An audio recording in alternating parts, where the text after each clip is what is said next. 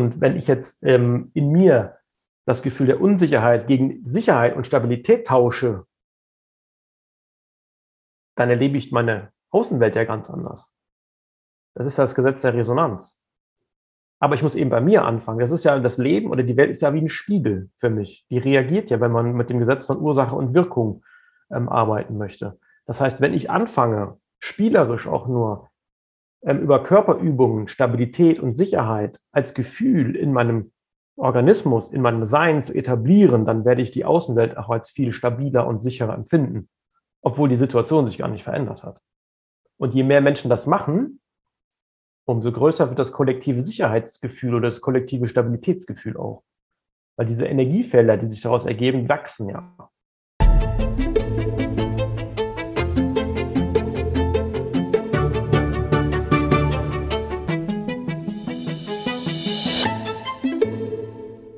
Einen wunderschönen guten Tag und herzlich willkommen zu einer, ich würde mal sagen, Sonderfolge. Es wird keine normale Folge und ähm, ganz ausnahmsweise habe ich heute auch äh, sogar zum zweiten Mal einen Gast da, den ich schon mal da hatte. Und zwar aus einem ganz bestimmten Grund. Wir werden heute sprechen über die aktuelle Situation. Und zwar nicht hinsichtlich irgendeiner Meinung, ob wir jetzt irgendwie pro, kontra Regierung, Impfung, was auch immer, das spielt überhaupt keine Rolle, sondern die Belastung, die seelische, mentale, psychische Belastung aus der, die aus der aktuellen Situation einfach herausgeht, und zwar für alle Menschen, unabhängig davon, ähm, was genau jetzt die Ängste sind oder was genau die Belastung ist. Ich glaube, wir sind uns alle einig, dass das mit uns aktuell was macht. Und nicht jeder hat die Ressourcen so gut mit seinen eigenen Ängsten, Sorgen und Emotionen umzugehen oder zu wissen, wie man sie annehmen kann, wie man sie vielleicht auch überhaupt äh, herausfindet und wie man das dann eventuell transformieren kann, damit man einfach ein bisschen resilienter und gestärkter durch diese Lage gehen kann. Und da mir diese Fragen, also Easy, wie gehst du mit dieser aktuellen Situation um und warum bist du so gelassen, jetzt schon seit Wochen gestellt werden und ich schon super oft gebeten worden bin, ähm, eine Folge dazu zu machen, habe ich mir sehr lange überlegt, wie ich das jetzt genau angehen möchte. Und ich habe damit so lange gewartet, weil ich nicht wusste, wie ich das genau machen soll. Denn ich gehöre leider zu den Menschen, die da zwar sehr entspannt mit umgehen können, aber nicht so richtig wissen, warum. Also ich habe immer so ein kleines Problem, ähm, Ratschläge zu finden oder euch Tipps an die Hand zu geben, die ihr wirklich umsetzen könnt. Aber es gibt einen Mann, der das sehr gut kann. Und genau deswegen habe ich mir heute Unterstützung geholt von einem absoluten Spezialisten, wenn es ums Thema Emotionen und den Umgang mit diesen Emotionen geht. Und zwar den lieben Coach und Heilpraktiker Tobias Duven. Einen wunderschönen guten Tag. Hallo. Ich glaube, das war die längste Anmoderation aller Zeiten. Aber ich hoffe, es ist jetzt dabei rausgekommen oder ich, es hat sich herauskristallisiert, dass ich mir tatsächlich diese Folge nicht alleine zugetraut habe. Nicht, weil ich nicht glaube, dass ich nicht genug Wissen habe, sondern weil konkrete Tipps, die Menschen umsetzen können, einfach nicht meine Stärke sind aber deine. Mhm. Ich hoffe doch. Definitiv. Und wir haben uns die letzte Zeit ja öfter darüber unterhalten, ähm, was man aktuell so tun könnte oder was auch überhaupt aktuell Ängste sind. Hast du denn aus deiner Erfahrung auch das Gefühl oder bekommst du mit, spürst du, dass es Menschen gerade einfach echt nicht gut geht und viele nicht wissen, wohin mit sich? Ja, also definitiv. Die äh, letzten Monate oder mittlerweile sind es ja schon kann man schon fast Jahre sagen, ähm, tut sich relativ viel in dem emotionalen Wahrnehmen der Umgebung. Ähm, und das äh, kriegen viele Menschen zu spüren. Vor allen Dingen die, ähm, die sich vielleicht ähm, gern im Außen bewegt haben, werden jetzt so auf ihr Inneres zurückgedrückt, äh, quasi gezwungen. Ich spreche immer ganz gerne im Kontext, wenn Klienten oder Patienten zu mir kommen, dass es so ein Pendel, der langsam zurückschwingt weil wir viel im Außen, viel in, im Luxus, viel in der Oberflächlichkeit gelebt haben und ähm, diesen Sicherheitsaspekt, der augenscheinlich immer da war, ähm, vielen bewusst wird, dass der vielleicht doch gar nicht so immer da war. Und zwar, dass, äh, wenn die, wenn die, die Situation sich zuspitzen, egal jetzt welche, ja, ähm, dann werden so Muster, die wir im Leben haben, immer sehr deutlich. Und wenn diese Muster nur einseitig bespielt werden oder bespielbar sind dann irgendwann, dann noch extremer. Und das ist jetzt gerade der Fall. Ja, ich glaube auch, dass es einfach mm, ein Problem ist für Menschen oder eigentlich für alle, die sich in den letzten Jahren nicht wirklich mit sich selbst beschäftigt haben. Dass dann gerade in so einer Zeit, wenn die Resilienz nicht da ist, wenn man sie braucht, ne? Weil mhm. man vielleicht sowieso auch noch andere Probleme hat. Vielleicht ist man gerade nicht in der aller ähm, happiesten Beziehung oder der Job läuft nicht so gut oder wie auch immer. Man hat ja in seinem Leben immer irgendwelche Baustellen. Ja. Aber man hat auch immer Gelegenheit, sich abzulenken und seine Freiheiten zu genießen und eben genau diese Dinge, die wir jetzt alle nicht mehr machen können. Was natürlich noch erschwerend hinzukommt, ist, dass egal was man jetzt von, von dieser Pandemie halten möchte, äh, von dem Virus halten möchte, der Gefährlichkeit dieses Virus oder von den politischen Entscheidungen oder den Impfungen, egal in welche Richtung man guckt oder in welche Richtung man sich entschieden hat, diese äh, Thematik irgendwie zu glauben oder anzugehen, es gibt überall Ängste. Und ich habe die letzten Wochen so viele Nachrichten bekommen ähm, und einfach festgestellt, dass auch wenn die Menschen gerade sich, ich würde mal sagen, so in verschiedene Lager unterteilen irgendwie, ähm, trotzdem in jedem dieser Lager gleichmäßig viele Ängste sind mhm. und dass der fehlende Umgang oder der fehlende korrekte oder ähm, gute Umgang mit diesen produktive, das ist das gute Wort, produktive Umgang mit diesen mhm. Ängsten mhm. noch mehr zu Spaltung führt. Weil dadurch, dass es halt kein richtiges Ventil gibt, dass die Menschen nicht wissen, wohin damit oder wie sie, wie sie aus dieser Angst herauskommen. Und natürlich wird das durch die ganzen täglichen Nachrichten irgendwie immer schlimmer. Ja. Ähm, wird natürlich die Spaltung immer größer, weil ja jeweils das andere Lager der Feind ist. Und ich, die Hoffnung wäre, dass wir mit dieser Folge und, und mit den Tipps, die wir so ähm, geben können, eventuell einfach dazu führen oder dazu beitragen können, dass jeder für sich mit sich selbst einfach mhm. so ein bisschen mehr zur Ruhe kommt, seine Emotionen kennenlernt, ähm, lernt mit diesen Emotionen richtig umzugehen, die Bedürfnisse hinter den Emotionen zu kennen ja. und somit ein bisschen mehr Resilienz aufbauen kann, was dann hoffentlich dazu führt, dass der Umgang mit den anderen ein bisschen harmonischer wird. Genau, ich glaube, das geht auch nur so. Ja, es, ich glaube, es geht auch rein biochemisch einfach nicht anders, weil wenn so viel Cortisol und Adrenalin im Spiel ist die ganze Zeit, da kannst du gar nicht anders als auf Angriff gehen. Also es ist ja gar nicht möglich. Das, das funktioniert erst, wenn wir das, das ähm, ganze Adrenalin und Cortisol am besten der ganzen Welt irgendwie runtergeschraubt bekommen, damit alle mal wieder fünf Minuten durchatmen können und klar denken. Das, das funktioniert ja alles gleichzeitig gar nicht. Genau, und vor allen Dingen dieses, das Cortisol oder das Adrenalin, was wir im Körper haben, dient ja dazu, dass wir uns ähm, bewegen und die Situation, in der wir uns gerade befinden, entweder entfliehen oder besiegen.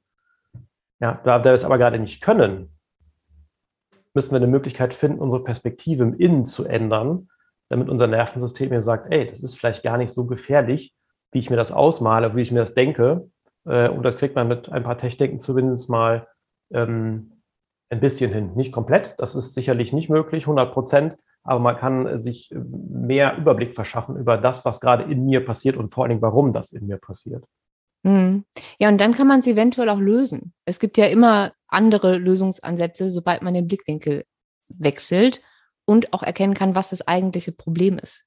Ja. Und ich glaube, wenn diese zwei Faktoren nicht stattfinden, dann kannst du halt auch gar nicht in, in die Handlung kommen. Und diese fehlende Handlungsfähigkeit ist, glaube ich, das, was allen am meisten zu schaffen macht. Weil das ist ja auch das, was dann wiederum Angst macht. Das Gefühl zu haben, alleine aus sich heraus nichts an dieser Situation ändern zu können, keine Kontrolle zu haben, nicht zu wissen, wie es weitergeht. Ähm, und diese Handlungsfähigkeit zurückzubekommen, zumindest über meine eigenen Emotionen, mhm. ist, glaube ich, schon mein erster Schritt dazu, dass es Menschen besser geht. Ja, genau, es hat, prägt von viel Ohnmacht, dass das mir hier äh, begegnet in der Praxis, wenn das Thema oder die Situation im Außen angeschnitten wird. Ne? Ja, aber ist ja auch verständlich. Ist es ja de facto auch. Ja. Also man hat ja gerade einfach tatsächlich keine Macht, irgendwas an dieser Situation zu ändern. Ja. Gar keine.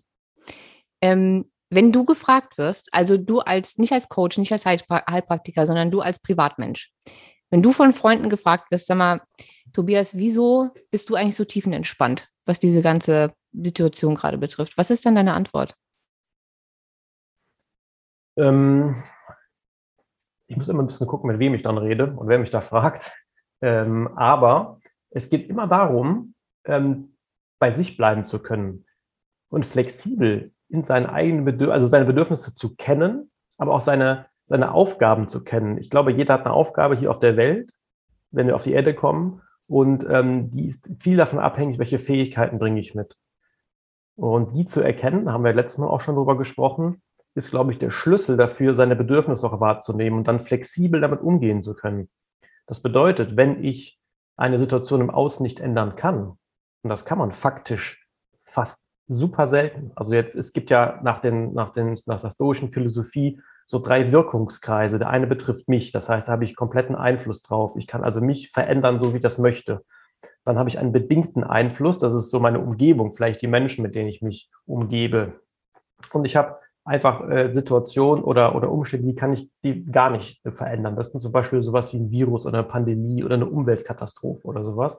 Und deswegen haben die Stoer gesagt, dann sind die für mich ähm, in Anführungsstrichen nicht existent. Das heißt nicht, dass ich die verleugne, sondern das heißt einfach, dass ich mich nicht äh, meine Kraft darin vergeude, die ändern zu wollen, sondern ich gucke eben bei mir im Kern, wie kann ich mich, wie kann ich meine Haltung, meine Perspektive, meine Denk- und Fühlweise ähm, zu der Situation verändern. Und das geht sehr gut. Und wenn man das kann, dann wird man auch tiefenentspannt, weil die Flexibilität gibt einem die Reaktionsfähigkeit wieder, die mir dann meine Ohnmacht nimmt. Ja, das macht auf jeden Fall schon mehr Sinn und ist, glaube ich, hilfreicher als das, was ich immer antworte. Ähm, genau deswegen wollte ich die Podcast-Folge auch nicht alleine aufnehmen, weil ich einfach wirklich nicht gut darauf antworten kann. Weil immer, wenn ich gefragt werde, ähm, dann ist die ganz einfache Antwort darauf, ich kann es ja nicht ändern.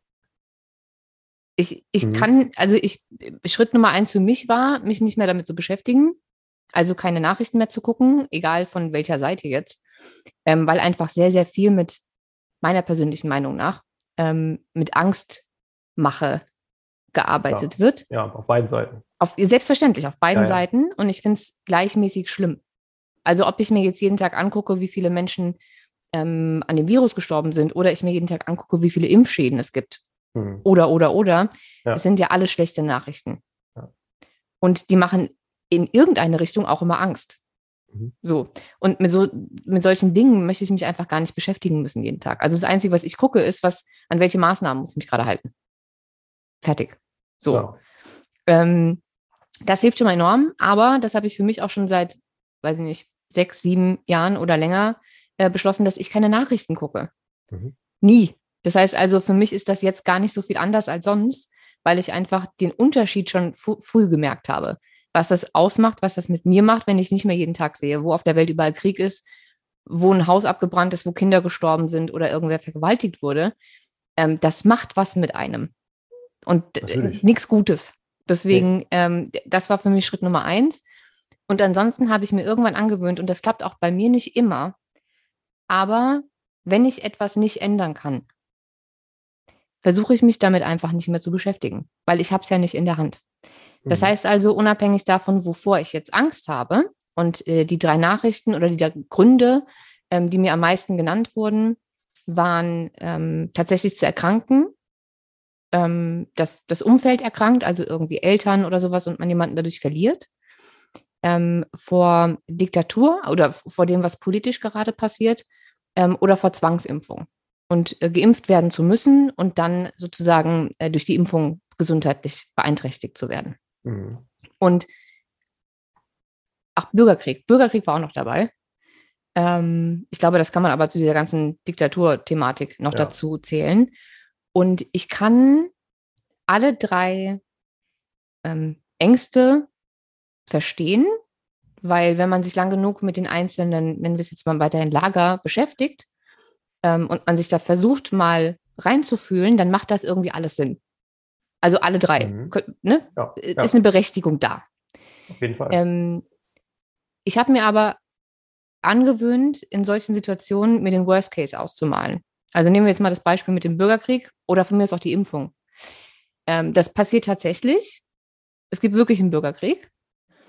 Ähm, also erstens, ich habe es ja nicht in der Hand. Das mhm. heißt also, mir jetzt schon Gedanken darüber zu machen, ob was passiert oder nicht, obwohl ich ja gar nicht weiß, dass es passiert, stresst mich ja jetzt schon. mhm. und macht meinen Körper schwach. Ja. Weil wenn jeder, der diesen Podcast häufig genug hört, hoffentlich gelernt hat, ist Stress das Schlimmste, was du deinem Körper antun kannst, weil Stresshormone das Immunsystem kaputt machen. Und wenn ich irgendwas nicht möchte, gerade in dieser Situation, dann ist es ein nicht funktionierendes Immunsystem ja. ähm, oder hohe Entzündungswerte oder, oder, oder, oder. Das heißt also, wenn mal angenommen, ich könnte in eine, Zauber in eine Zauberkugel, in so eine Wahrsager-Glaskugel gucken und ich wüsste, ich kriege den Coronavirus, der Bürgerkrieg kommt und ich werde geimpft. Mhm. Dann ist doch alles, was ich möchte, mich bis dahin so fit und resilient wie möglich zu halten, damit ich das alles gebacken bekomme, wenn es soweit ist. Ja. Der sichere Weg, das nicht hinzubekommen, ist, mich jetzt schon damit zu beschäftigen, mich wahnsinnig zu machen und meinen kompletten Körper runterzufahren.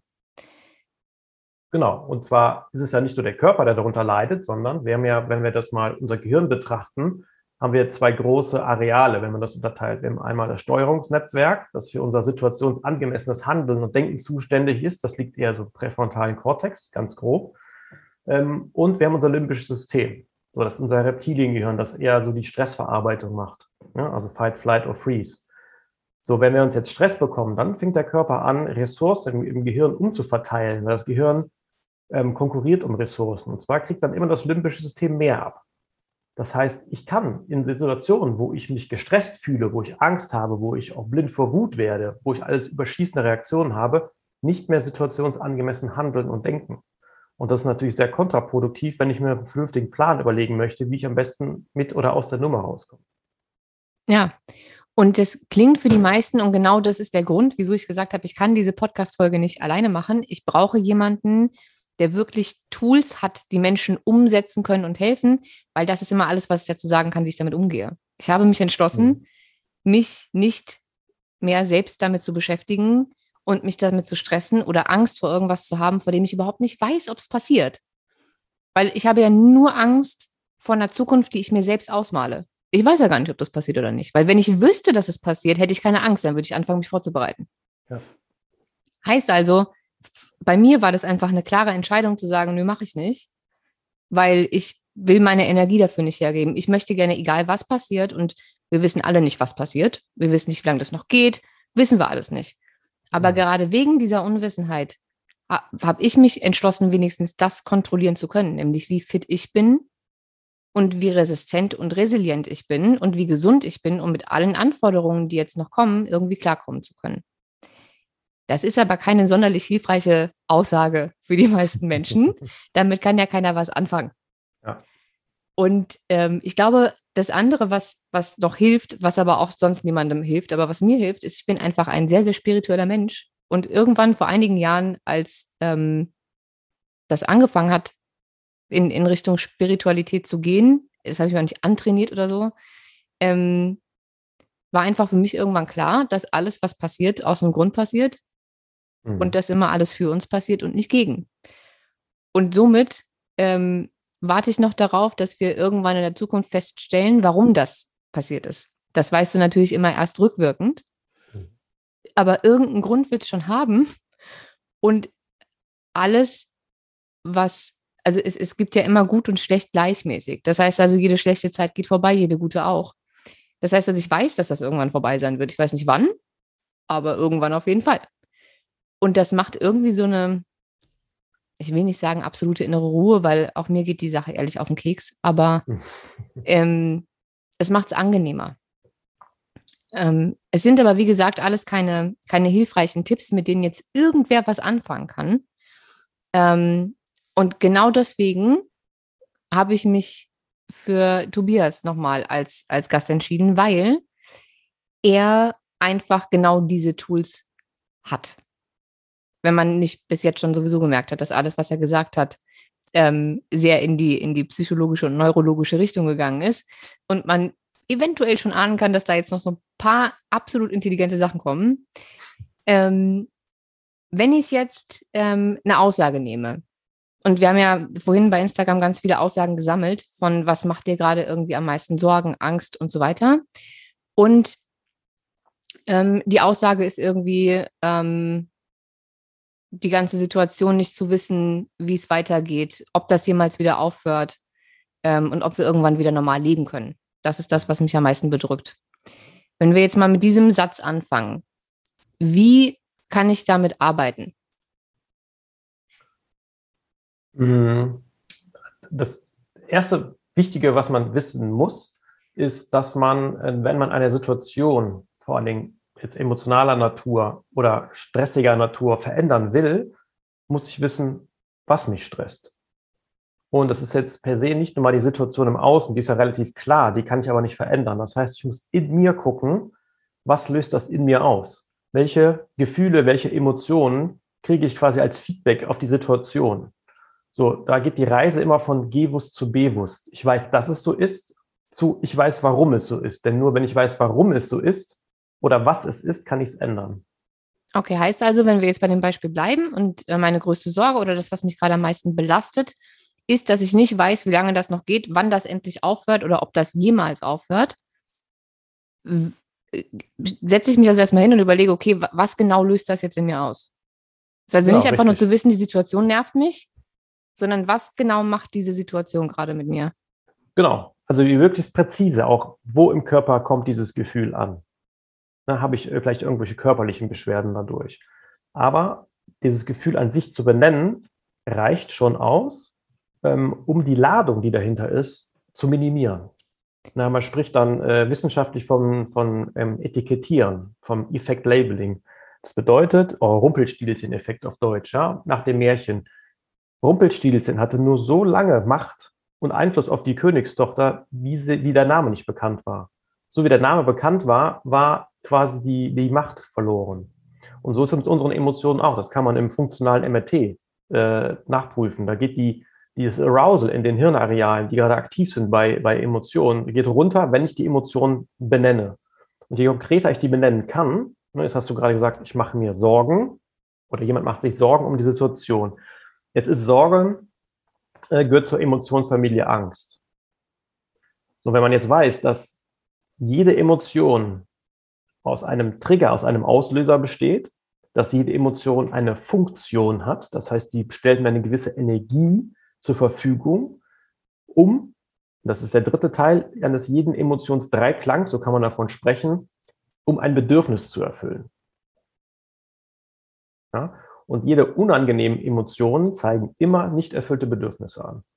Bedeutet, wenn wir das Thema Angst bleiben oder Sorge, der Auslöser oder der Trigger von Angst ist eine Bedrohung des psychischen oder physischen Wohlbefindens als Definition. Ja? Die Funktion ist, ähm, die Bedrohung vermeiden oder den Schaden zu reduzieren. Und das Bedürfnis hinter Angst ist Sicherheit. Was mir natürlich fehlt, weil sonst hätte ich ja keine Angst. So, die Frage, die man sich dann stellt in solchen Situationen, was kann ich tun, um in Sicherheit zu kommen oder mich sicher zu fühlen? Weil ich muss ein Gleichgewicht herstellen zwischen dem Bedürfnis, was ich gerade brauche, und meinen Ressourcen. Also das klingt absolut logisch, weil auch gerade jetzt ähm, sind ja eigentlich alle Sicherheiten genommen. Also mhm. alles, wovon man dachte, es gibt mir Sicherheit, ne? wenn man sich damit noch nicht beschäftigt hat und Sicherheit irgendwie in sich gefunden hat, mhm. ähm, ist das aber ein Thema, das man im Außen sucht oder in anderen Menschen oder in Finanzen, in allem Möglichen, was jetzt ja gerade bedroht ist. Mhm. Für einige ist die Gesundheit gerade bedroht, ähm, für andere sind vielleicht andere Menschen, also Bindung bedroht, die Sicherheit gegeben hat. Bei wiederum anderen ist es ähm, die eigentliche, äh, eigene körperliche Unversehrtheit. Für wieder andere ist irgendwie äh, gerade eine finanzielle Bedrohung da. Also das, was der Otto Mensch als Sicherheit sehen würde, ist ja gerade so gut wie nicht mehr vorhanden. Heißt ja. also, ich glaube, das ist ein sehr, sehr großer Wunderpunkt gerade, dass genau das fehlt. Ja, Du hast es auch gerade super schön erklärt, dass für jeden Sicherheit ein bisschen was anderes ist. Ne? Oder jeder Sicherheit in anderen Dingen finden kann. Ähm, man muss wissen, dass Sicherheit, man kann das quasi wie so eine als Blankoressource ähm, benennen, weil ohne Sicherheit ist keine Entwicklung möglich und auch kein Weiterkommen, weil du entwickelst, du machst keinen Schritt, wenn du nicht, wenn du dich nicht sicher fühlst. Machst du nicht. Macht niemand.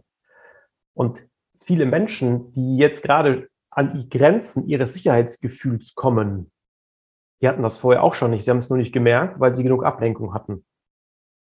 Deswegen ist das eigentlich auch für uns Menschen eine Riesenchance, diese Situation, diese Zeit gerade, um wieder ins Gleichgewicht zu kommen, um eine Stabilität aufzubauen, indem wir zum Beispiel die Sicherheit in uns finden, in unserer Denkweise, indem wir uns selber auch wieder finden.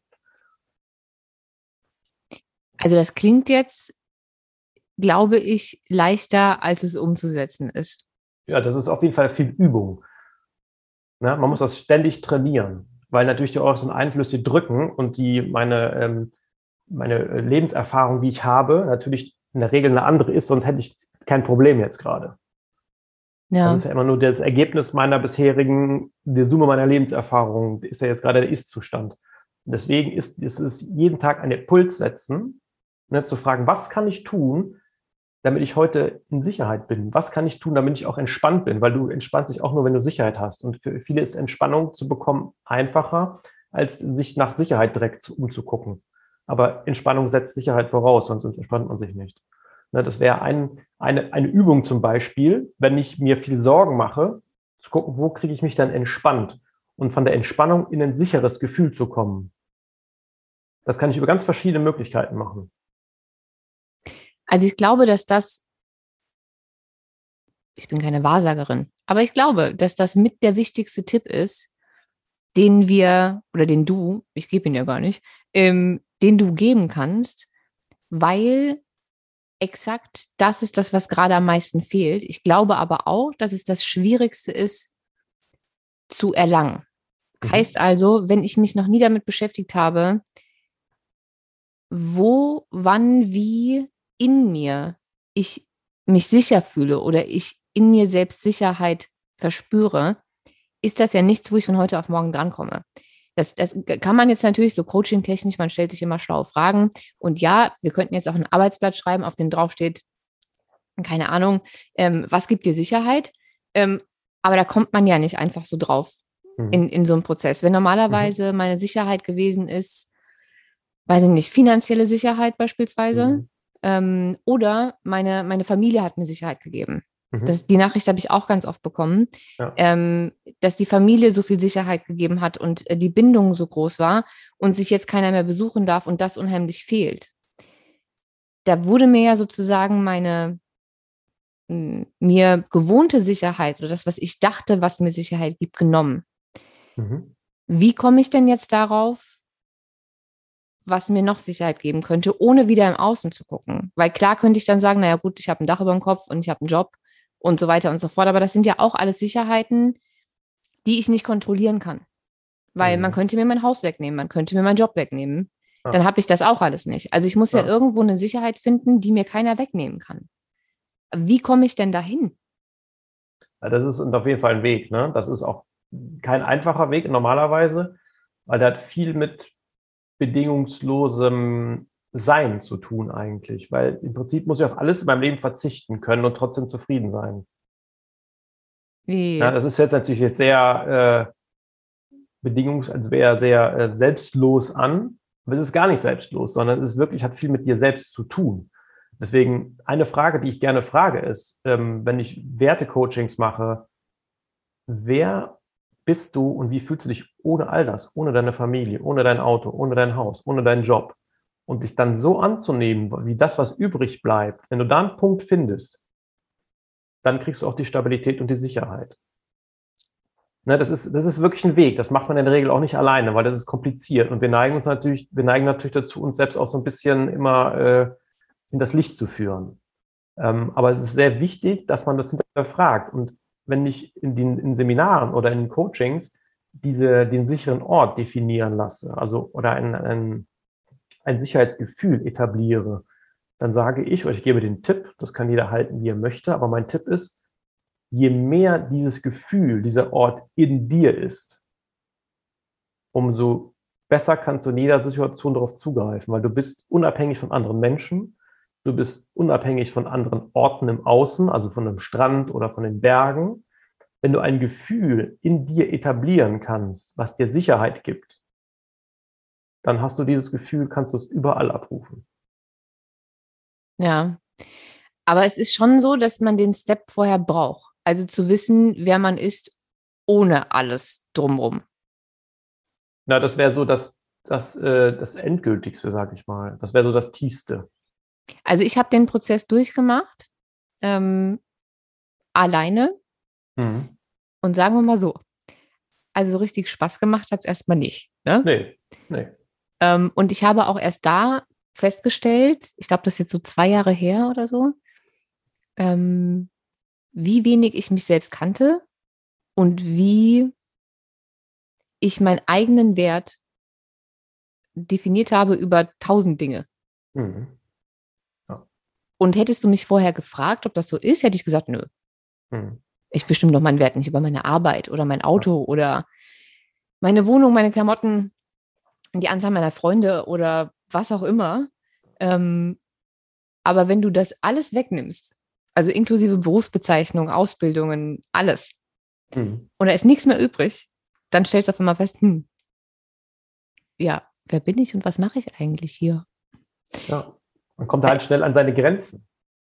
Ja. Weil dieses, dieses Gefühl der Sicherheit ähm, und der Entspannung findet man in der Regel in der Ruhe, in der Stille. Wir sind aber so abgelenkt in den letzten Jahren von äußeren Impulsen, dass wir es gar nicht mehr gewöhnt sind. Wenn man in den Wald geht, dann ist man immer richtig. Da hat man gar nichts. Den Pflanzen, den Bäumen, den Tieren ist das Wurst egal, was du für Schuhe anhast, was du für einen Job hast, ob du deine Haare gemacht hast oder nicht. Das spielt gar keine Rolle da.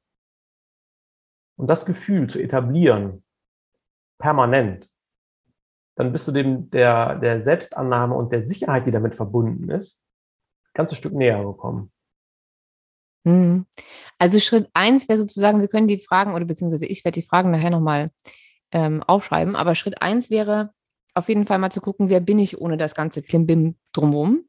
Also ja. in meinem eigentlichen Kern, ja. um da sozusagen schon mal auch eine, eine Sicherheit zu etablieren, dass man auf all das nicht angewiesen ist, dass man auch einen Wert hat, wenn das alles nicht mehr da ist. Das heißt also, man könnte mir alles nehmen und ich bin immer noch genauso wertvoll wie vorher. Genau. Ja, das ist der eine Punkt. Und der andere Punkt, der mir gerade sofort einfällt, ist, ähm, um mit, diesen, mit diesem Wert, den ich dann habe, umgehen zu können, brauche ich auch eine Orientierung. Was mache ich denn mit diesen Werten dann? Und Orientierung ist das, was vielen Menschen auch fehlt. Deswegen ist auch da die fehlende Sicherheit. Wohin soll ich denn überhaupt gehen? Was soll ich denn überhaupt machen? Ne? Und das muss man aber, der Weg der Natur geht von innen nach außen nie von außen nach innen. In der Natur wächst nichts von außen nach innen, kommt immer von innen nach außen. Deswegen, ähm, wenn ich den Impuls, und das ist ja nur eine empfundene Unsicherheit, es ist ja auch das, das, der Witz dabei, ist es ja nicht objektiv. Ne, natürlich denken jetzt ganz viele, haben dieses ähm, kollektive Empfinden der Unsicherheit. Das ist aber, ähm, wenn man von Wirklichkeit und Wahrheit unterscheiden möchte, ist es ja die Wirklichkeit, also das, was ich quasi wahrnehme. Es ist ja nicht, das sagt ja nicht, dass es die Wahrheit ist. Und wenn ich jetzt ähm, in mir das Gefühl der Unsicherheit gegen Sicherheit und Stabilität tausche, dann erlebe ich meine Außenwelt ja ganz anders. Das ist das Gesetz der Resonanz. Ja. Aber ich muss eben bei mir anfangen. Das ist ja das Leben oder die Welt ist ja wie ein Spiegel für mich. Die reagiert ja, wenn man mit dem Gesetz von Ursache und Wirkung ähm, arbeiten möchte. Das heißt, wenn ich anfange, spielerisch auch nur ähm, über Körperübungen Stabilität und Sicherheit als Gefühl in meinem Organismus, in meinem Sein zu etablieren, dann werde ich die Außenwelt auch als viel stabiler und sicherer empfinden, obwohl die Situation sich gar nicht verändert hat. Und je mehr Menschen das machen, umso größer wird das kollektive Sicherheitsgefühl oder das kollektive Stabilitätsgefühl auch. Weil diese Energiefelder, die sich daraus ergeben, wachsen ja. Was gibt es denn für Körperübungen, um mich sicherer zu fühlen? ja, was, welche Körperposition gibt dir Sicherheit? Wann fühlst du dich stabil und sicher und kannst dich entspannen? Ach, so einfach ist das? Es muss sich so einfach nur jeder fragen, ja. wie fühle ich mich am sichersten? Richtig. Und dann ist es völlig egal, ob ich im Schneidersitz ja. sitze oder genau. in, in Fötusstellung in meinem Bett oder was auch immer, völlig egal. Richtig. Weil es dein subjektives Empfinden von Sicherheit ist. Na, Und das finde ich doch mal eine schöne Übung. Ja. Das finde ich aber eine ganz großartige Übung. Das Embodiment, das ist ganz klassisches Embodiment eigentlich. Ne? Ja, Wie kann ich mit meinem Körper über meine, auf meine Emotionen äh, Einfluss nehmen? Ja. Ich finde das über den Atem immer total spannend. Es gibt unheimlich viele tolle Atemübungen, die das Nervensystem so beeinflussen, dass es einen sehr schnell runterholt. Genau, was ich über die Atmung machen kann, ich kann mein vegetatives Nervensystem regulieren. Ich kann natürlich keine spezifischen Emotionen damit provozieren. Ich kriege dann aber eher Zugang zu den Emotionen oder ich kann sie besser in Anführungsstrichen steuern, wenn mein Nervensystem im Gleichgewicht ist. Und dafür ist die Atmung nahezu perfekt. Das ist quasi das, mit das einzige Mittel, was wir haben, um bewusst in die unbewussten Vorgänge eingreifen zu können. Hast du da irgendeine Lieblingsatmung, die du empfehlen kannst oder die du deinen, deinen äh, Klienten, Patienten ähm, empfiehlst? Ja, das ist einfach diese, ähm, wir machen zehn At sechs Atemzüge pro Minute. Das ist entweder fünf Sekunden ein und fünf Sekunden aus oder vier Sekunden ein und sechs Sekunden aus. Das wäre, weil die Ausatemphase ja dem Parasympathikus, dem entspannenden Teil des Nervensystems zugeordnet ist. Und die meisten Menschen, und das kriegt man relativ schnell raus und kann jeder mal für sich nachprüfen, wenn er im Stress ist, eher flach atmet oder so stoßweise ausatmet. Das heißt, die Ausatemphase verkürzt ist und deswegen die Einatemphase im Verhältnis länger ist und das unseren Sympathikus, also diesen Stressnerv, aktiviert. Und alleine durch die Angleichung der Atemphasen kriege ich schon ein, ein Gleichgewicht in, meinem, in meiner Atmung und dann auch in meinem Nervensystem hin. Und das ist schon für viele die Entspannung pur, obwohl es nur ein Ausgleich ist. Das ist keine Dominanz für die Entspannung, das ist einfach nur ein Ausgleich, aber das Erlebte, der erlebte Unterschied ist halt total entspannend schon. Und dann kann ich hingehen und haben mit meinem bewussten Handeln auf die Emotionen, auf die Entstehung von zum Beispiel einem Sicherheitsgefühl oder einem Gefühl der Stabilität Einfluss nehmen. Hm. Was ich immer auch ganz spannend finde, sind so Zentrierungsübungen. Also einfach zu gucken, ähm, also in, in den Körper zu gehen, zu gucken, worauf sitze ich gerade, wie fühlt sich das an, berühren meine Füße den Boden oder nicht, Ja. ähm, wo, wo spüre ich meine Hände gerade, wie auch immer. Also einfach, dass man in sein, in sein Körperbewusstsein reinkommt. Weil sobald man sich darauf konzentriert, kann man sich auf das ganze Chaos in der Umwelt nicht mehr konzentrieren. Das zentriert auch unheimlich und, und erdet sehr und hilft mir immer, wenn ich gerade so, oder auch, auch die Atemübungen, aber wenn ich gerade irgendwie mal so einen kurzen Kurzschluss hatte, weil irgendwas nicht so gelaufen ist, wie ich wollte, oder ich habe durchaus ja auch mal Angst vor irgendwas, ähm, dann hilft das, mal ganz kurz runterzukommen, um dann klar denken zu können und zu überlegen, Ja. was habe ich da gerade eigentlich gefühlt? Ja, Warum habe ich das gefühlt? Ja. Welches Bedürfnis steckt dahinter und wie kann ich das jetzt erfüllen? Ja. Dafür brauchst du ja auch erstmal die Ruhe und, und die Gehirnkapazität, um das überhaupt analysieren zu können. genau. Die liegt immer, da muss die Dominanz oder der Ausgleich zumindest im präfrontalen Kortex sein, also im Steuerungsnetzwerk, sonst kannst du das nicht. Und das machst du eben, indem du deine Aufmerksamkeit bewusst auf was anderes lenkst. Indem du einen Fokus quasi von deiner empfundenen emotionalen Last weglenkst auf eine bewusste Handlung. Man kann auch rückwärts zählen, man kann eben diese Atemtechnik machen, man kann auch einen Punkt im Außen speziell fixieren und dann einfach überlegen, was passiert gerade im Inneren. Man spricht ja von bifokaler Achtsamkeit, wie die Ladung im Gehirn einfach äh, die Ressourcen quasi wieder anders verteilt. Ist großartiges Coaching-Tool. Ja. Kommt ursprünglich mit aus der also Traumatherapie.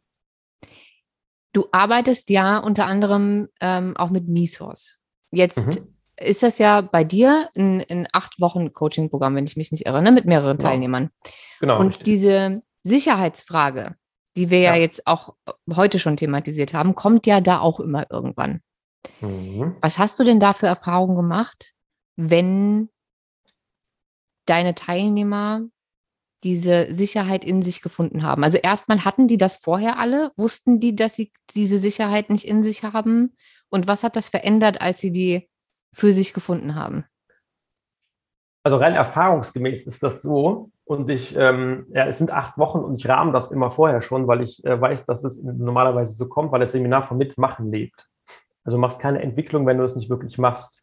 Und ich sage immer, wenn es nicht mindestens einmal in diesen acht Wochen zu einem emotionalen Absturz kommt, dann hast du es nicht richtig mitgemacht. Und dieser Absturz, ähm, kommt sehr häufig bei der Sicherheitsfrage. Das ist das blaue Feld des Motivkompasses, also Ordnung und Stabilität, weil viele Menschen denken, sie haben Sicherheit, aber eben ist es eher so eine Ablenkung eigentlich, weil viele verwechseln Freiheit und Sicherheit in diese Unabhängigkeit. Und wenn wir dann tief in den Prozess eintauchen und ich genau sage, welche Emotionen, welche Trigger haben, welche Funktionen, welche Bedürfnisse und ich dann einen sicheren Ort definieren lasse, dann wird vielen bewusst, dass sie den doch nicht haben. Oder dass die sehr abhängig sind von irgendwelchen Faktoren, die ihnen Sicherheit geben und wenn die dann nicht mehr da sind. Ähm, und dann merken sie ja, hu, das ist aber blöd. Und da ist oft so ein, so ein Knackpunkt, ähm, wo dann Stabilität gebraucht wird. Aber ich glaube, wie gesagt, das ist ja genau das, was jetzt fehlt. Also egal, ja. welche Nachrichten, wir sind ja vorhin beide zusammen durchgegangen, was ich da vorhin alles bekommen habe in dieser Fragenbox. Ähm, und auch egal, welche dieser Ängste, die wir vorhin besprochen haben, es wäre, es ist ja bei allen die Sicherheit, die fehlt. Und die, und die Kontrolle. Also dieses genau. Gefühl der Ohnmacht und dieses nichts mehr kontrollieren können und Kontrollverlust ist ja am Ende des Tages nur Sicherheit, die fehlt. Oder dieser Kontrollverlust ja. ist ja, mir wird genommen, also dadurch, dass mir die Kontrolle genommen wird, oder ich glaube, ich hätte die Kontrolle über irgendwas, ist mhm. ja der mhm. Versuch, mir mehr Sicherheit zu geben. Ja. Indem ich Dinge versuche ja. zu kontrollieren, ja. obwohl ich eigentlich weiß, dass ich gar nichts kontrollieren kann. Aber ich versuche es trotzdem, um genau. mir das Gefühl von Sicherheit zu vermitteln. Das heißt also, unterm Strich ist tatsächlich alles, was wir heute besprochen haben oder alle Ängste, die wir, die wir angesprochen haben ähm, und auch alle Nachrichten, die ich dazu bekommen habe, am Ende zu erklären mit fehlender Sicherheit. Ja, als Grundlage, ja. Weil wenn ich Sicherheit habe, kann ich vertrauen. Wenn ich vertrauen kann, muss ich nicht kontrollieren. Ja, und ich fühle mich ja, halt also, auch nicht ohnmächtig oder handlungsunfähig ja. oder wie auch immer, weil ich ja, ja, weiß, dass, dass es irgendwann vorbeigeht und ich die Sicherheit habe und das Vertrauen. Genau, das ist halt meine Theorie, wie man diese Situation überhaupt ändern oder eine Wendung herbeirufen kann. Nämlich nicht, indem ich Konfrontation aufbaue, sondern indem ich gucke, dass ich in mir ins Gleichgewicht komme. Und je mehr Menschen das machen, je mehr Menschen wieder die werden, die sie sein könnten oder die sie sein sollten, dann ergibt sich, glaube ich, ein großes Energiefeld. Und dieses Energiefeld wird dafür sorgen, dass oder könnte dafür sorgen, dass sich die Situation dann wieder dreht. Aber bei Konfrontation, egal auf welche Art und Weise, wird das nicht funktionieren. Das macht noch mehr Reibung und das explodiert irgendwann. Deswegen, ähm, und meine Theorie ist, dass wenn oder warum so viele Menschen kontrollieren wollen, ist, weil sie einfach ein fehlendes Vertrauen haben. Und zwar nicht nur im Außen, sondern wenn ich im Außen nicht vertraue, dann vertraue ich mir selber nicht. Und das wiederum liegt daran, dass viele nicht ihren Bedürfnissen folgen, dass vieles unterdrückt wird, dass vieles aberzogen wurde. Und ähm, das Herz sagt oder die Seele, ja, ich habe hier zwar meine Meinung und meine Bedürfnisse, aber du hörst eh nicht auf mich. Ähm, und dann verleugnen sie sich quasi und können sich auch nicht mehr auf sich verlassen, weil der Körper dann irgendwas macht oder die Seele oder irgendwas passiert im Leben und dann denken, ja, ich muss das jetzt kontrollieren, aber so ist das gar nicht, sondern es ist einfach fehlendes Vertrauen in sich selbst, weil man sich über Jahre oder Jahrzehnte unbewusst oft, also ich sage nicht, dass es bewusst gemacht wird, ja, aber unbewusst quasi nicht gehört hat oder verleugnet hat sogar und deswegen im Innen kein Gleichgewicht da ist. Und wenn ich das wieder herstelle, dann kann ich mir selbst vertrauen, dann vertraue ich auf einmal im Außen, dann muss ich nicht mehr kontrollieren, dann bin ich entspannter, weil ich mich einfach sicherer fühle. Ja. Auch dazugehöre.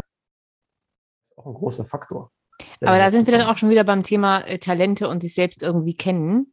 Ja. Ähm, dazu hatten wir ja glücklicherweise schon mal eine Podcast-Folge ja. aufgenommen. Das heißt also, äh, ich verlinke auch die nochmal, weil da hatten wir schon ein ganz, ganz großartiges Arbeitsblatt gemacht, eben genau um diese Dinge herauszuarbeiten. Ich, ja. Du hast schon recht, dass das auch in der aktuellen Situation durchaus hilfreich sein kann ähm, und auch mehr Stabilität gibt. Mhm. Also das Arbeitsblatt zu machen oder beziehungsweise die Folge zu hören, wäre wahrscheinlich gar nicht so verkehrt. Mhm. Aber wenn wir jetzt rausgearbeitet haben, dass einen sicheren Ort oder Sicherheit in sich selbst finden eigentlich der Schlüssel ist, um mit dieser Situation besser umgehen zu können. Also mit dieser ganzen mhm. Pandemie-Sache, alles, was schon passiert ist und alles, was eventuell noch passiert. Ja.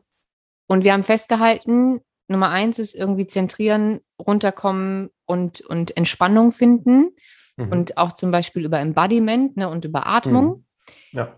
ähm, dann muss ich wissen, oder wäre es nicht verkehrt zu wissen, wer bin ich alleine, wenn ich nichts mehr habe, also wenn ich keinen Job, kein Geld und so weiter und so fort, wer bin ich dann? Und mhm. den eigenen Wert zu kennen, trotzdem. Mhm. mhm.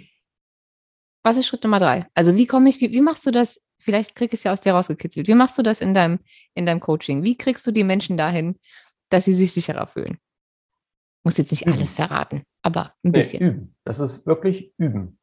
Jeden Tag Übungen machen, die entweder über Embodiment gehen, über Vorstellungskraft, weil unser Gehirn unterscheidet nicht, ob ich mir irgendwas vorstelle oder ob es tatsächlich draußen existiert. Das heißt, wenn ich mir Sicherheit vorstelle und dieses Gefühl von Sicherheit etabliere, dann wird das irgendwann zu meiner Realität. Aber das wie stelle ich mir denn Sicherheit vor, wenn nichts im Außen mit reinspielen darf? Weil sonst könnte man ja einfach sagen, mir fällt die Psychologin nicht ein, die das immer sagt, aber irgendeine sehr schlaue Psychologin sagte immer, nee, es war keine Psychologin, es war Peter Crone. Der sagt immer, du hast ja nur ein Problem, e-, egal welches, weil du dir selbst eine Geschichte von der, von der du gar nicht weißt, ob sie passiert oder nicht. Wenn du es dir also schon erzählst, dann erzähle doch wenigstens eine positive Geschichte. Genau, richtig.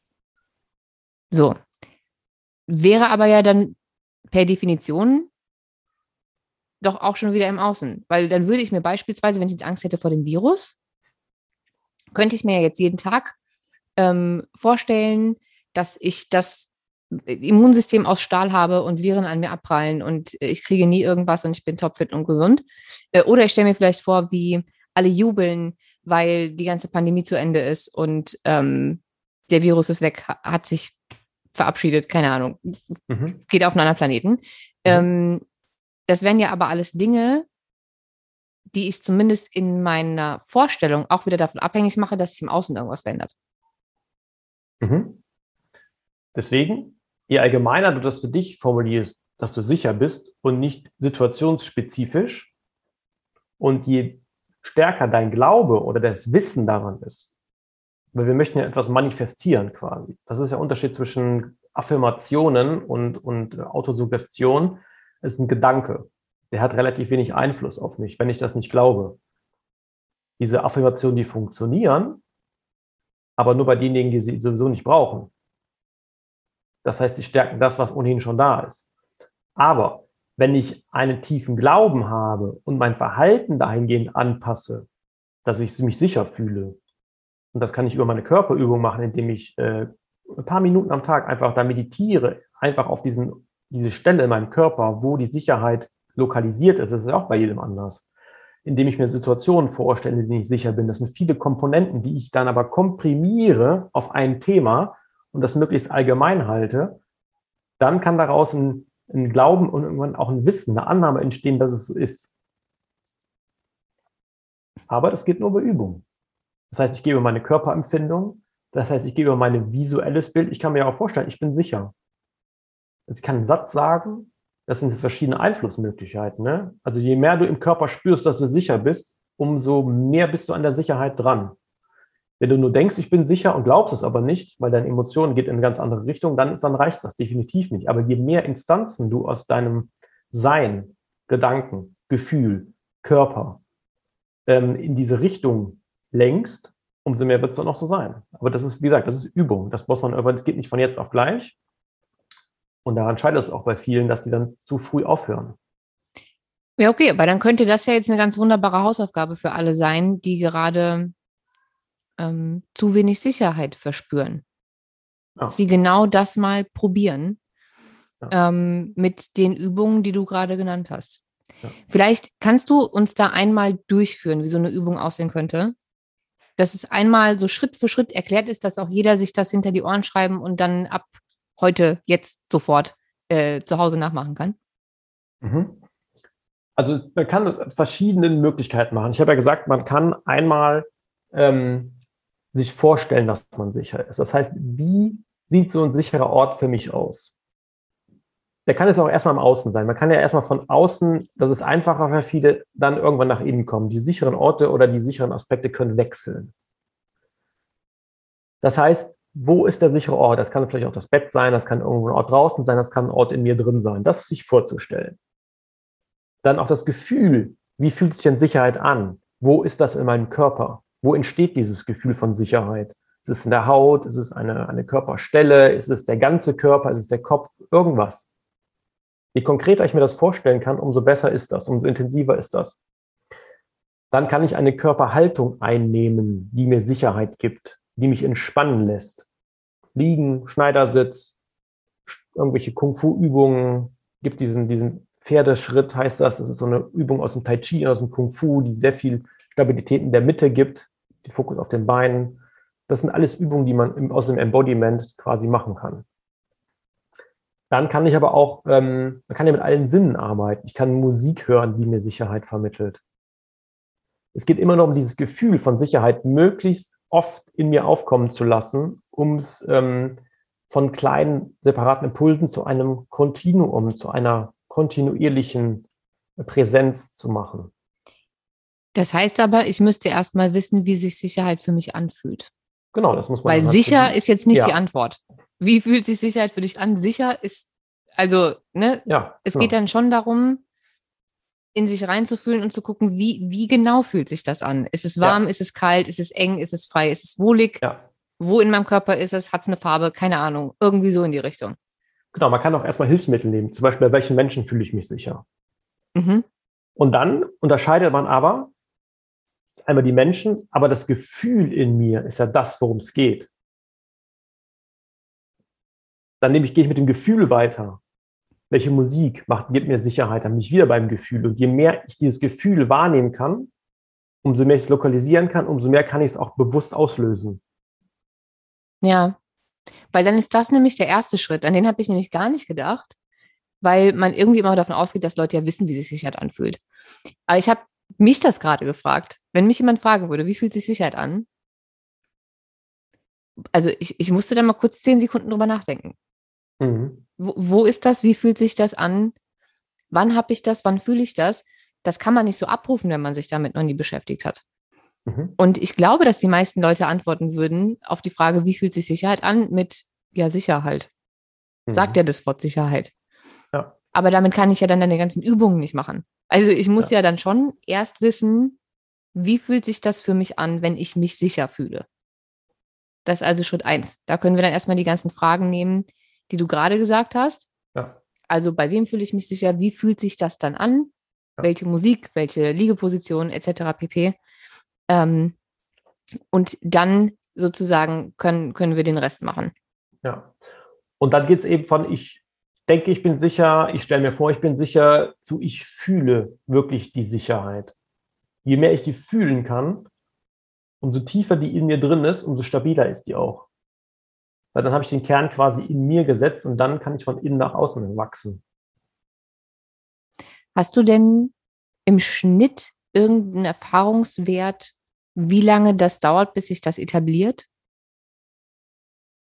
Ja, wenn man es übt, also schon so drei Wochen. Ja, das geht ja. Ja. Wie oft mache ich denn die Übung? Jeden Tag. Ja, das ist also klar, aber ich meine einmal oder zehnmal am Tag? Je öfter, desto besser. Je mehr Impulse ich setze, umso mehr Reiz kriege ich natürlich auch. Ja. Ne, man kann ja einmal, kann das auch teilen. Einmal denke ich, ich bin sicher, dann versuche ich das Gefühl der Sicherheit rauszuholen, dann nehme ich eine Position ein, in der ich mich sicher fühle. Ich höre Musik, die mir Sicherheit gibt. Ich rieche etwas, was mir Sicherheit gibt. Das ist nochmal Olfaktorius-Nerv, ist direkt mit dem limbischen System verdrahtet. Das heißt, wenn ich da etwas kriege, was mich entspannen lässt, das mich sicher fühlen lässt, ist sofort da. Mhm. Ne? Ich mache Dinge, die mir Sicherheit geben. Da kann ich jeden Tag eins von denen den Fokus darauf lenken. Ne? Man sagt, Energie folgt der Aufmerksamkeit. Je mehr Aufmerksamkeit ich auf mein Sicher, auf die Sicherheit gebe, die ja de facto da ist. Das ist ja, die empfundene Unsicherheit ist ja nur subjektiv. Ja. Ne? Deswegen ist es, heißt ja nicht, dass Sicherheit ist ja trotzdem da. Wir sehen die gerade nur nicht. Oder viele sehen die nicht. Und die wieder zu aktivieren, die Energie darauf zu lenken, und dann kriege ich das. Okay, das heißt, theoretisch gesehen wäre jeden Tag die Aufgabe, sich öfter mal zu fragen. Und ich bin ja ein großer Freund davon, sich für sowas Handywecker zu stellen. Ja, habe ich auch. Alle paar Stunden mit der Frage, was kann ich jetzt für mich tun, um mich sicherer zu fühlen? Richtig. Ich habe es bei mir zum Thema Struktur. Ne, da steht dann äh, dreimal am Tag kommt dann, ähm, wie geht es mir jetzt gerade?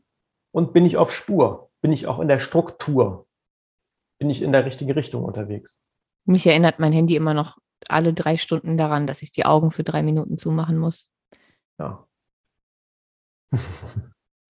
ja, aber ähm, das sind allein Rituale oder Gewohnheiten geben schon Stabilität und Sicherheit, wenn es die richtigen sind. Ne? Ja. Ne? Man muss sich das alles bewusst machen, wenn man bewusst durchs Leben geht und die ganzen Aspekte, die mir am Tag begegnen, die mich entspannen lassen oder die mir Sicherheit geben, mal aufsummieren, mir bewusst mache, dann habe ich schon ein ganz anderes Empfinden für die Gesamtsituation. Ja, auf jeden Fall. Post-its helfen übrigens auch. Überall ja. in der Wohnung Post-its hinkleben. Ja. Und äh, sich so sozusagen daran erinnern, immer wenn man an so einem Post-it vorbeiläuft und die ja. Frage liest, auch wirklich mal die Minute nehmen. Weil ich meine, so eine Übung dauert ja nicht immer Ewigkeiten. Wenn es kurz darum geht, jetzt mal ein Lied anzumachen, das mir Sicherheit gibt, oder an irgendwas zu schnuppern, was mir Sicherheit gibt, dann ist das ja in, in zwei Sekunden erledigt. Das ist ja jetzt nichts, was man irgendwie eine halbe Stunde machen muss an, weiß ich nicht, Parfüm schnuppern oder so. Ähm, sondern es ist ja ein kurzer Impuls, der da auch ausreicht. Aber Hauptsache, man fängt an, das zu etablieren. Genau, und es geht um das Bewusstmachen. Das bewusste Erleben der Entspannung und der Sicherheit ist das, was die in die Entwicklung dann bringt. Wenn ich irgendwas mache und ich weiß nicht, warum ich das mache, aber ich mache es einfach nur, weil ich es mache, das bringt gar nichts. Man muss das bewusst machen. Und die Entspannung und die Sicherheit, die mir dann damit ähm, kommt, bewusst reinlassen. Ja, es ist, es ist unheimlich spannend, was man mit seinem Gehirn alles so anstellen kann. Ne? Das ist großartig. Ja, das ist ja auch genau das, was eben Menschen wie äh, Joe Dispenza machen, ähm, der auch genau das Gleiche sagt. Ich weiß, du hast deine Vorträge noch nicht gesehen, ähm, aber bevor er anfängt mit irgendwelchen Meditationen oder irgendwie sowas, hm. labert der Mann einfach zwei Tage nonstop, ja. um dir alles bis ins kleinste Detail zu erklären, ja wie jede einzelne Synapse ja. funktioniert und welche neurologischen Verbindungen wo, wann, wie entstehen, damit du, wenn du anfängst zu meditieren, das so verinnerlicht hast, dass du ganz genau weißt, warum du das gerade machst und was sich gerade in der Sekunde in deinem Körper alles verändert. Es gibt, sagt, sagt die Forschung, dass es einer der größten Wirkfaktoren ist, warum etwas funktioniert. Wenn Menschen verstehen, was sie da machen und wissen, warum sie das machen. Ich meine, du musst schon echt viel Glauben und Vertrauen haben, wenn du irgendwas machst, wo du nicht weißt, mit welchem Ziel oder was da gerade passiert. Ne? Aber wenn du es weißt, warum du das machst, dann ist dieser Effekt ein ganz anderer, der dann damit verbunden ist. Ja, das heißt aber, wir haben, und das ist jetzt alles aus dem Misos gewesen, ne? Aus mhm. dem, was du auch als Coaching machst. Das ja. heißt, wir haben da aber auch super viele verschiedene Faktoren. Wir haben einmal dieses, äh, die richtige Intention haben, also auch mhm. verstehen können, damit das ja. einfach neurologisch besser wirkt. Ja. Dann haben wir ja auch noch die verschiedenen Sinnesorgane, die ja, ja. auch nochmal unheimlich wichtig sind, wenn man sie alle benutzt, dass das sich schneller setzen kann und eben auch diese ganze Reflexion. Also es sind ja unheimlich viele Komponenten, die damit einwirken. Ja. Ist es deswegen so wirksam? Das ist ja, also meiner Meinung nach, ich, seitdem ich dich, nee, kurz bevor ich dich kennengelernt habe, ähm, hatte ich ja Dirk auch da. Mhm. Und ähm, kurz bevor Dirk bei mir im Podcast war, haben mich die Menschen fast erschlagen mit Misos und M-Trace. Ähm, das sind beides Methoden, mit denen du arbeitest und ähm, genau. auch Dirk. Ja. Und egal, wo ich geguckt habe, also egal ob auf Instagram oder damals noch, ähm, wie ist diese Trend-App? Soundcloud wollte ich gerade sagen, Quatsch, Clubhouse. ähm, und ich war in so ganz vielen äh, Coaching, Psychologie, angewandte Neurologie, wie auch immer Räumen unterwegs. Und egal wo, irgendwer hat immer erzählt, dass er unheimlich krasse Durchbrüche hatte mit Misos. Bis ich dann irgendwann gedacht habe, was ist das denn? Hm. Ich kannte das ja bis zu dem Zeitpunkt noch gar nicht. Und ich glaube, einen Tag später war dann Dirk in irgendeinem Raum und hat das lustigerweise genau dann erklärt. Hm. Und dann dachte ich, okay, die Methode, die musst du jetzt irgendwie auch nochmal googeln und, und verstehen und so, weil da waren Stories dabei, die ich jetzt natürlich nicht erzählen kann, darf, waren ja nicht meine Geschichten, aber so beeindruckende Dinge, die passiert sind, wenn sie diese, diese Misos-Coachings gemacht haben, ähm, dass es deren Leben verändert hat und denen eben Sicherheit ja. gegeben hat. Und das war auch alles schon zu Corona-Zeiten, wo die gesagt haben, dass kam jetzt genau richtig. Also das ist genau, das ist, dass ich das jetzt gemacht habe, während dieser ganzen Zeit, als ich wirklich dachte, ich verliere alles und ich verliere meinen Verstand. Und mir wurde mein ganzer Alltag irgendwie genommen und ich habe keine Struktur und kein Halt und kein gar nichts. Und dann haben die das gemacht und haben irgendwie wieder ein bisschen mehr Lebensqualität bekommen. Ich fand das unheimlich beeindruckend. Ja, das ist auch das, das Feedback, was ich oft höre, was ich auch in den Seminaren sehe dann live, dass die Menschen viele Aha-Erlebnisse haben und verstehen, warum sie in ihrem Leben früher so gehandelt haben, wie sie gehandelt haben. Und weil sie es verstehen, haben sie jetzt die Gelegenheit, anders zu handeln. Sie lernen sich einfach besser kennen und haben deswegen eine Flexibilität, ähm, die übrigens bei, bei Unsicherheit oder bei Angst nicht da ist, weil du erstarrst ja dann meistens. Weil die kannst du ja nicht abhauen. Wir können ja in der Situation nicht abhauen. Wir müssen es ja aushalten. Und das ist dann, wenn wir dann Flexibilität kriegen auf irgendeine Art und Weise, dann haben wir schon deutlich gewonnen. Ja, ja, ich glaube, das, das ist ja genau das, was die Situation so unerträglich macht. Man hat ja gerade nicht ja. nur mit seinen eigenen Ängsten zu kämpfen und mit dieser Unsicherheit, sondern auch mit diesem ähm, wenigen Mitgefühl und dieser unheimlich angespannten Situation zwischenmenschlich. Und ich habe da, glaube ich, schon mal ein Inst nicht glaube ich, ich habe dazu mal ein, ein ähm, IGTV gemacht, dass das Verhalten der Menschen gerade ja eigentlich nur deren Angst widerspiegelt. Was anderes ist das ja gerade nicht. Ja. Menschen reagieren auf Angst eben verschieden. Die einen sind, wie du gerade gesagt hast, komplett gelähmt und, und erstarren und, und kommen gar nicht mehr weiter. Und die anderen werden davon einfach unheimlich aggro. Mhm. Es heißt ja nicht umsonst Fight, Flight or Freeze-Effekt. Mhm. Ne? Also kämpfen, flüchten, totstellen mhm. oder erstarren. Mhm. Und je nachdem, was deine Reaktion darauf ist, bist du eben entweder derjenige, der jetzt gerade durch die Gegend rennt und pöbelt und ständig alle Leute anschreit, die irgendwie ihre Maske nicht richtig aufhaben oder was auch immer. Ähm, oder du bist halt derjenige, der dummerweise angebrüllt wird und den Tränen nahe, weil du überhaupt nicht mehr weißt, was du jetzt machen sollst. Mhm. Also ich glaube, das ist nochmal on top der ganzen Situation. Man hat ja mit sich schon genug zu tun und damit nicht den Verstand zu verlieren ja. ähm, und irgendwie gut durch diese Situation zu kommen. Und dann noch diese, diese unheimliche Feindseligkeit gerade macht es, glaube ich, noch so ein bisschen komplizierter. Und ich glaube, dass wenn mehr Menschen sich jetzt vielleicht nach dieser Folge die Zeit nehmen, sich mal mit diesen Dingen zu beschäftigen und mehr Sicherheit in sich zu finden und runterzufahren und mhm. rauskommen aus diesem absoluten Fight-or-Flight-Modus, dann nähern sich vielleicht auch wieder die Menschen an, auch wenn sie nicht die gleiche Meinung haben. Ja, das ist also mein Ziel, dass jeder so ein bisschen lieber mit sich selber, liebevoller mit sich selber umgehen kann. Und wenn wir das können, dann können wir es auch mit anderen. Ne, dafür, aber wenn wir Angst haben, dann werden wir egoistisch und dann verhalten wir uns quasi auch egoistisch uns selbst gegenüber wir haben auch verschiedene Persönlichkeitsanteile. Ja, dann macht da, gibt es keine Zusammenarbeit mehr da. Dann macht jeder das, was er will, weil er ums Überleben kämpft, gefühlt.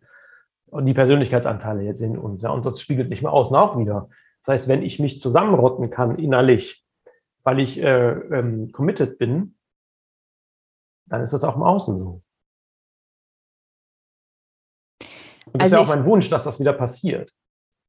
Ja, meine auch deswegen ja auch diese Podcast-Folge, weil ich mir eben erhoffe, dass es nicht nur dazu führt, dass wir vielleicht einigen Menschen ähm, zu mehr Sicherheit verhelfen können und, und einfach ähm, Teil dazu beitragen können, dass sie angenehmer durch diese ganze Situation kommen, wie lange auch immer sie noch dauern wird. Aber ich glaube, es hat jeder verdient, dass mit so viel Ruhe und Gelassenheit und Resilienz wie nur möglich ähm, zu durchlaufen.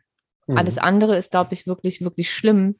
Und wenn man sich die Zahlen anguckt von, von Menschen, die ähm, irgendwie Richtung Burnout gehen, Richtung Depression gehen, ähm, dann ist das schon, es ist schon enorm, was diese Situation gerade macht. Und wenn wir einfach ja. ein kleines bisschen dazu beitragen können, dass ähm, es ein paar mehr Menschen gut geht, und ähm, weniger Leute in eine Depression rutschen oder in, in irgendeine Angststörung oder ein Burnout, dann ähm, bin ich schon mehr als happy. Wenn das aber dann auch noch dazu führt, dass der Umgang miteinander wieder besser wird und vielleicht auch nur erstmal in kleinem Rahmen. Also wenn ja. ich habe ja super viele Nachrichten auch bekommen, dass ganz viele Familien zerstritten sind oder sich Freundschaften auseinanderentwickelt haben, weil einfach die Meinungen zu dieser Situation nicht mehr kompatibel sind. Was ich ehrlich gesagt nur super schwer nachvollziehen kann, weil auch ich in meinem Freundes- und Bekannten- und Familienkreis Menschen habe, die die Situation ganz anders sehen als ich. Also mhm. auch alle, alle verschieden. Also alles bunt gemischt ja. dabei. Ein Potpourri an Meinungen. Und äh, trotzdem haben wir uns alle lieb. Also ja. man, man kann auch einfach ja. den anderen Leuten ihre andere Meinung gönnen und dann ist gut. So. Klar. Deswegen verstehe ich nicht so ganz, wie es dazu kommen kann, dass es zu so vielen Brüchen kommt, tatsächlich gerade. Aber ich hoffe einfach, dass wenn die Menschen mehr zu sich finden und ähm, der Stresspegel sinkt, die Sicherheit steigt, dieses Sicherheitsgefühl steigt, dass wir vielleicht mit den Übungen, die du mit uns geteilt hast, ein bisschen dazu beitragen können, dass in diesen kleinen Familien- und Freundeskreisen zumindest schon mal ein bisschen mehr Harmonie wieder reinkommt und die Leute ja. wieder ein bisschen mehr zueinander finden. Ja. Weil wenn das halt auch noch fehlt, ne? also wenn jetzt auch noch on top die ganzen ähm, Beziehungen, Freundschaften und die ganze Bindung zu anderen Menschen flöten geht, dann macht die Situation ja auch nicht viel einfacher. Nee, im Gegenteil. Dann wird der, der, der, äh, die Reibung immer noch größer. Das ist ja genau ja. das, was wir eigentlich verhindern sollten. Ja, dass wir müssen von innen heraus die Situation bewältigen, nicht von außen. Wir können die nicht im Außen lösen. Wir können die nur im Innen, von uns heraus lösen.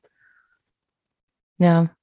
Also ich werde selber, indem wir uns selber Stabilität geben. Und wenn wir dann genug haben, dann kann ich gucken in meinem Umfeld, in meinem Nächsten, wem kann ich denn da Sicherheit und Stabilität geben durch mein Zutun? Ne? Das heißt nicht irgendwie verächtend übereinander und anklagen, sondern was kann ich denn tun, mich fragen, um dir Sicherheit zu geben, um meinem Nächsten Sicherheit zu geben. Dafür muss ich aber selber Sicherheit haben. Das ist der erste Schritt. Ne? Das ist ja erstmal die Angst wahrnehmen anderen Menschen. Einfach mal die Menschen zu sehen, sagen, ja, zu merken, du hast Angst. Dir fehlt einfach Sicherheit. Was kann ich dafür tun, dass du dich sicherer fühlst? Ja. ja? An dem Punkt musst du halt erstmal kommen. Ne? Also nicht nur Selbstsicherheit zu haben und den anderen nicht mehr zu verurteilen für seine Angst.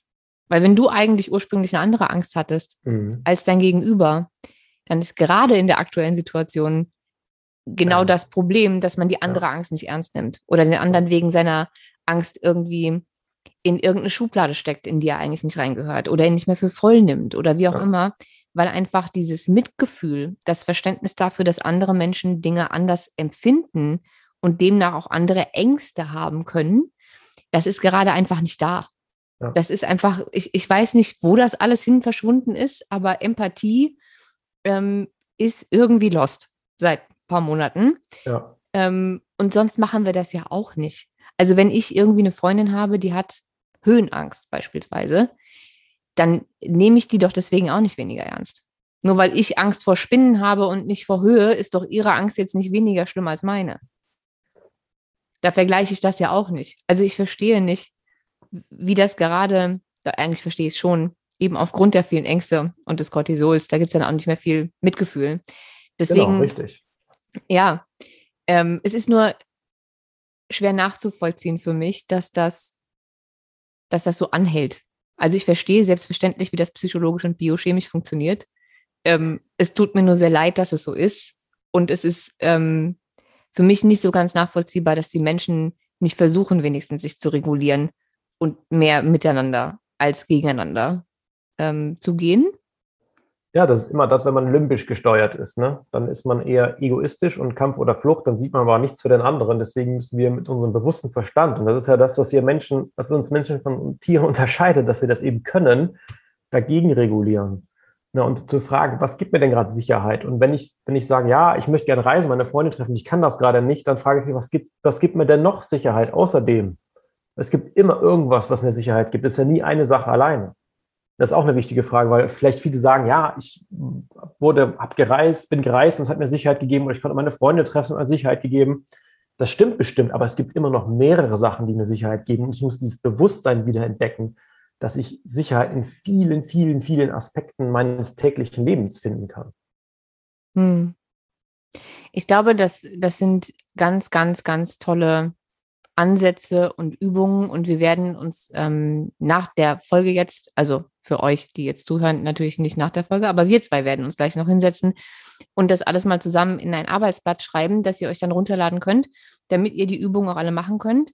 Ähm, was ich aber jedem empfehlen kann, und das jetzt auszusprechen, ist kompliziert, weil ich weiß, dass es nur 25 Plätze gibt, aber ähm, äh, Tobias macht dieses, ähm, diese, dieses Me-Source-Coaching, von dem wir gerade gesprochen haben und wo auch die eine ähm, Übung mit der Sicherheit, die wir jetzt gerade wenigstens kurz angerissen haben. Ja. Ähm, also alles, was er heute erzählt hat, ähm, kommt aus diesem Me-Source-Coaching. Wenn ich mich nicht irre, geht das acht Wochen und mhm. findet immer einmal die Woche statt per Zoom, richtig? Genau, genau.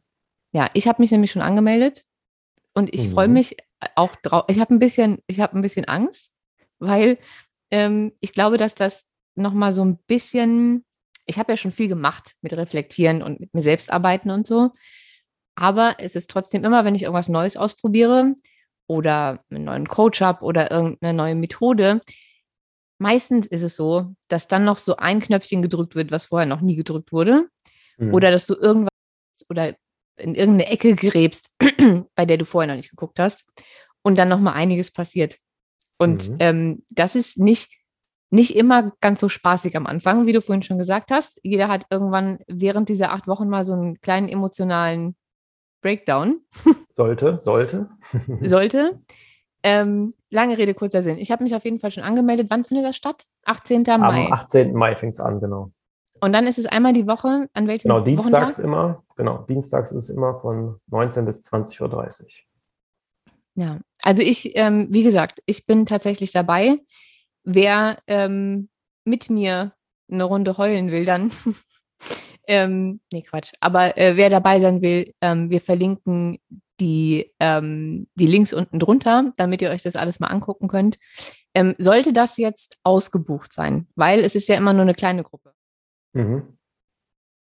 Genau, ich halte, die bewusst, ich halte die bewusst klein, weil eben diese ähm, Abstürze will ich jetzt nicht sagen, aber die, sagen wir mal, die Schwankungen oder die, die, die Fragen, die dann aufkommen, oder es wird dann relativ schnell individuell und das kann ich mit vielen Leuten, will ich auch gar nicht machen, weil ich möchte das im Überblick haben, möchte sehen, wie die Teilnehmer reagieren, weil ähm, man oft da an seinen Schatten kommt. Und das kann ich nicht einfach so in einer, in einer großen Gruppe machen. Also ich kann es nicht. Ich finde es nicht verantwortungsvoll, das zu tun und deswegen äh, kleine Gruppen.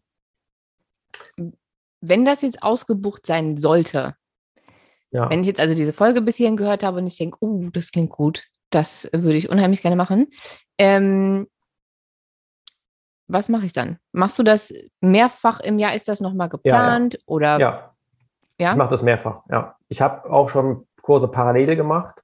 Ähm, da muss ich dann immer gucken, wie das zeitlich bei, bei mir aussieht, weil ich habe noch andere Sachen, die ich organisieren muss. Ähm, wir gucken mal. Aber vielleicht gibt es ja doch noch die Möglichkeit, einen zweiten Kurs dann in dem Zeitraum äh, oder vielleicht vier Wochen später anzufangen. Definitiv werde ich den diese acht Wochen in dem Jahr nochmal machen. Okay. Gibt es denn irgendwas, wo ich mich eintragen kann? Hast du irgendwie Newsletter oder äh, folge ich dir einfach auf äh, Instagram, wenn ich wissen will, wann du, wann du wieder loslegst? Sollte das jetzt ausgebucht sein? Genau, einfach auf, auf Insta folgen, da werde ich das äh, oder auf der Homepage dann äh, einfach publizieren. Genau. Okay. Und jetzt noch ähm, für alle, die noch gar nicht wissen, was, was Misos ist. Wir haben ja nur einen ganz kleinen Teil sozusagen mhm. heute ähm, besprochen aufgrund der Thematik, die wir hatten und, und des Sicherheitsthemas. Mhm. Aber diese acht Wochen sind ja äh, thematisch sozusagen unterteilt. Da passiert ja in jeder Woche was und es gibt immer Hausaufgaben. Wie, wie läuft das genau ab? Genau. Also Mi-Source geht es eigentlich darum, also Mi kommt von mir natürlich, von ich und von Source von Quelle. Das heißt, ich mache mich und meine Emotionen quasi zu meiner eigenen Kraftquelle, aus der ich schöpfen kann, indem ich verstehe, was meine Emotionen bedeuten, warum sie entstehen, welche Funktion sie haben und welche nicht erfüllten Bedürfnisse dahinter liegen. Ähm, wenn ich das verstehe, dann kann ich ähm, viele Muster in meinem Leben einfach erkennen. Und da gibt es einmal zwei Grundlageneinheiten, wo wir erklären, wie diese Emotionsdynamiken ähm, bei uns stattfinden, welche Hintergründe da sind. Dann haben wir eine Regulationstechnik, zum Beispiel über die Atmung. Dann sprechen wir spezifisch über die Emotionen nochmal in vier Einheiten.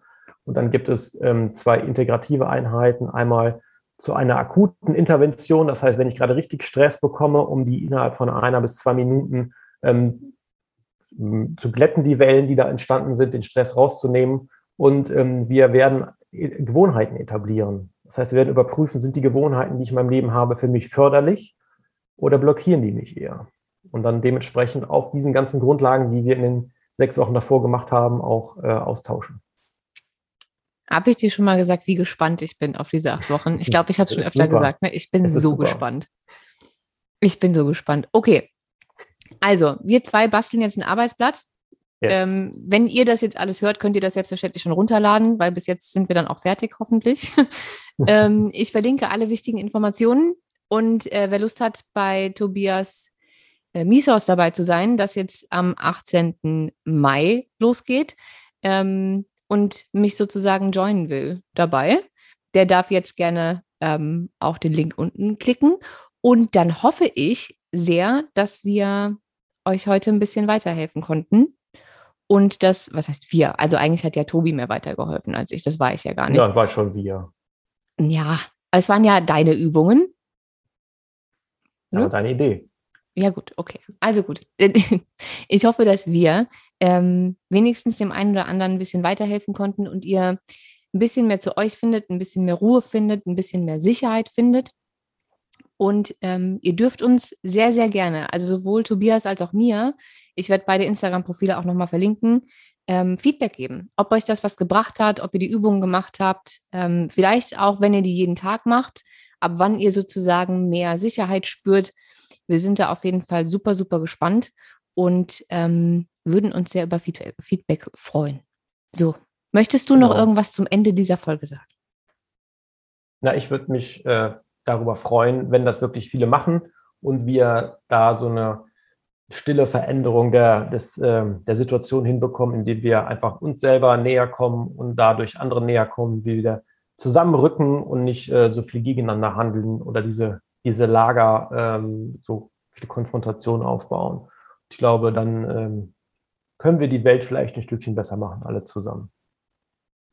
Ich hätte es ja besser nicht sagen können, ne? Gut, also bessere Schlussworte kann man eigentlich nicht finden. Deswegen äh, quatsche ich jetzt auch nicht weiter. Wir hören uns alle nächste Woche wieder. Und äh, vielen, vielen Dank, lieber Tobias, dass du heute schon zum zweiten Mal da warst. Sehr gerne und auch vielen Dank. Wie fühlt es sich eigentlich an, der Erste zu sein, der zweimal kommen darf? Sehr ehrenvoll. Gut, also, wir verabschieden uns von euch und ähm, wir hören uns nächste Woche. Bis dahin, ähm, arbeitet alle fleißig an eurer Sicherheit.